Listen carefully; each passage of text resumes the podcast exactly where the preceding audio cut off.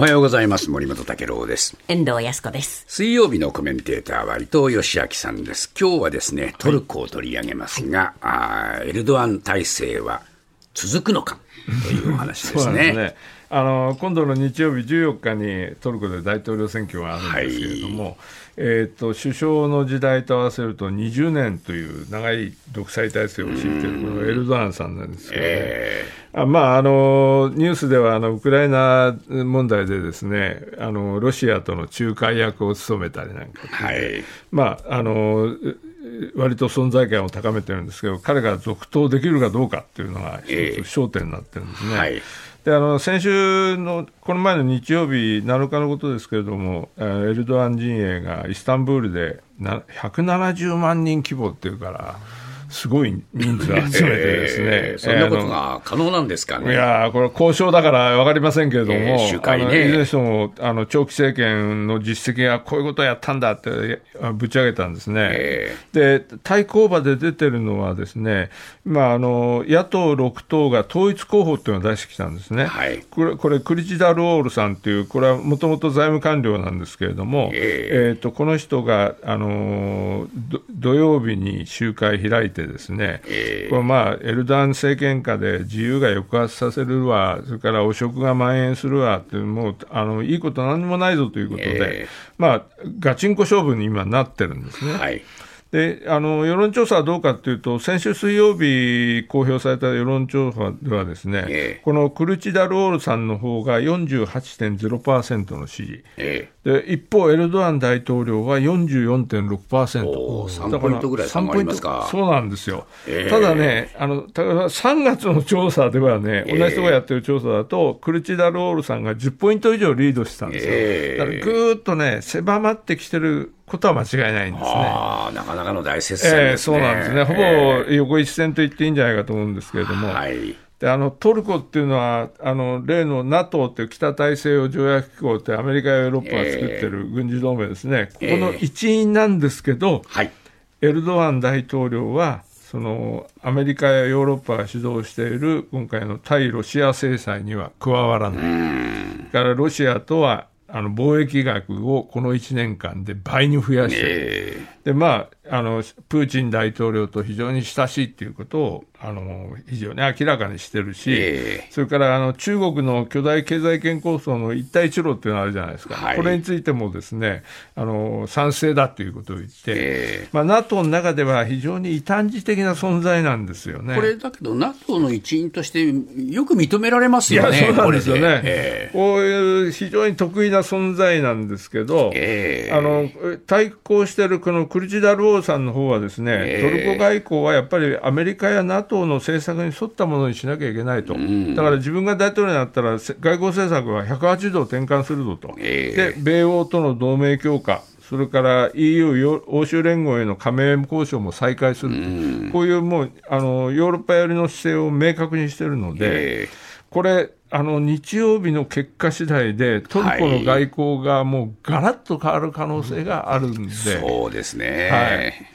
どうなんでしょうかね、これ、エルドアンさんがどうなるかによって、本当に変わってきますよね。変わってきますね、あの最初はまあ楽勝だと思われたんですけれども、はい。これなんでそうなったのかっていうのは、ちょっと読み解いてみたいと思うんですが、えもともとオスマントルコ帝国ってでかい帝国があって、まあ、トルコっていう今の国はその後継なんですけど、ええ1923年に建国されたんで、ちょうど今年100年なんですよね。はい。そういう中で、建国当初というのは、あのオスマントルコはイスラムというのに基づいて国を支配してたんですけど、ええ。それからやっぱり変えなきゃいけないっていうんで、はい。厳格に政教を分離をして、世俗主義の国としてトルコはやっていくんだということで、EU にも加盟をししたいと申請する。とえ。えいうことで、ヨーロッパの、西ヨーロッパの一員となろうとして、ずっと歩んできたんですね。えところがやっぱり、トルコ人の大多数っていうのはイスラム教徒なんで、えでエルドアン氏自身もひあの非常に敬虔なイスラム教徒なんで、ええ彼が2003年に首相に就任するとですね、それまでの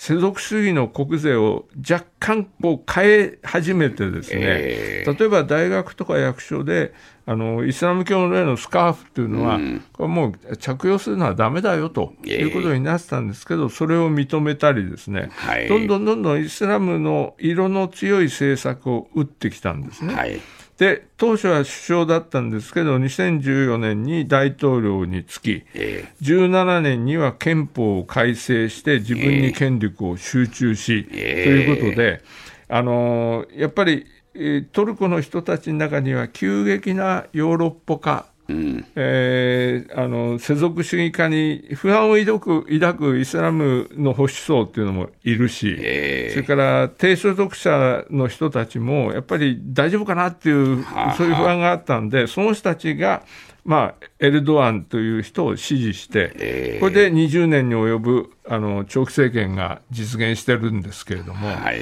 ただ、やっぱり当然のことは弊害もあってですね、ええ言論機関が弾圧されたりということで、世俗派の市民にしてみると非常に息苦しい社会だなということで、分断が起きてるんですね。はい。ただまあ、エルドアン政権下において、ただ、インフラ整備とか海外からの投資促進なんかで、トルコ経済ってのは確かにこの20年、急激な成長を実現した部分はあるので、ええあの喜んでる人たちもいるわけです。はい。ただ、そこのところがですね、例のウクライナの危機で、ええあの非常に大きなダメージを被ったんですね。はいそれはトルコってエネルギー資源の大半を輸入に頼っているので、ええーと当然のことながらあのエネルギーの確保に困った。はい。で去年10月はインフレ率が85%だったこれは凄まじいですね。で物価高騰が全然収まらないし、ええあの通貨のリラも対ドル価値が大幅に下落するということで、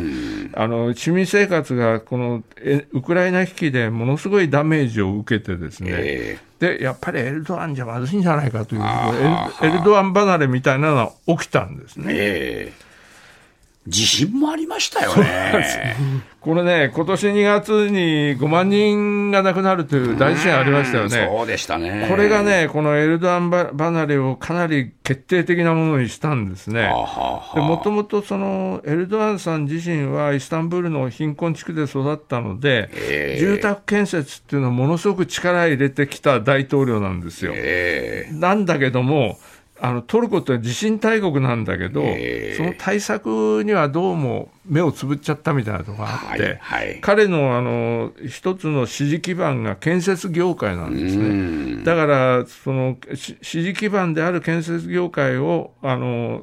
のためにですね、ある程度、違法建築を見過ごして、おめこぼししてきたみたいなのがあって、えだから多少その、えお金を払うとですね、耐震基準を満たしてなくても、あの建築許可を与えちゃうみたいな、ええ。御社と呼ばれる措置が横行して、ええ。これが今回の地震であの大規模なえ住宅崩壊につながったんじゃないかという非難が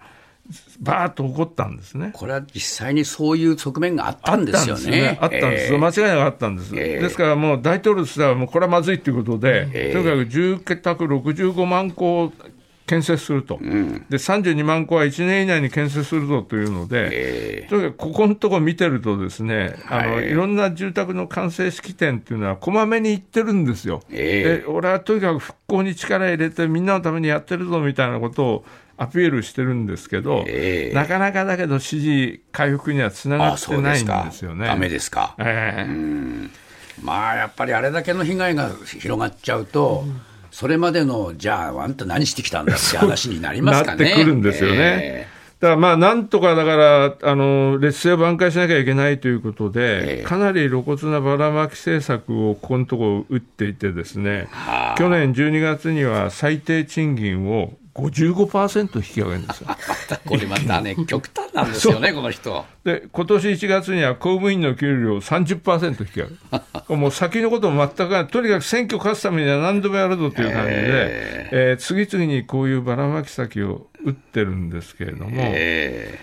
これがね、はあのさっき申し上げたその支持率が少し上向いてきてるところにはつながってると思うんですが、ええまあ、どこまでいけるかというところなんですよね。はい。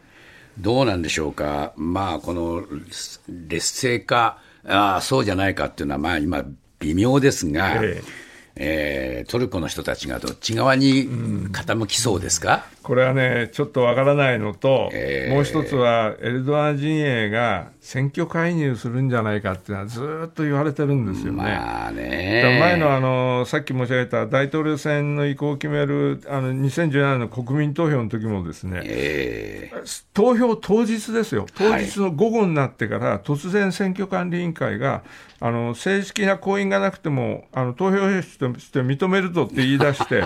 でえもう僅差であの成立認めちゃったんですよね、えー。だからそういうようなんで、今回もですねいろいろそういう介入したり、はい。あるいはアメリカのトランプ前大統領のように、負けても認めない、ないというね。居座るっていう、えー。これがあのあるんじゃないかというところでね。ー。そうですね。まあでもこの行方によってね、えトルコの方向が本当に大きく変わりますかいらね。やそうなんですね、だから親米か、あのえー親ロシアかっていうのはか変わってきますよね。そうですね。ありがとうございました。伊藤義明さんでした。ありがとうございました。TBS ワシントン支局の樫本照之と涌井文明ですポッドキャスト番組「週刊アメリカ大統領選2024」では大統領選の最新の情勢やニュースを深掘り。現場取材のエピソードや舞台裏も紹介しています。毎週土曜日午前9時頃から配信です。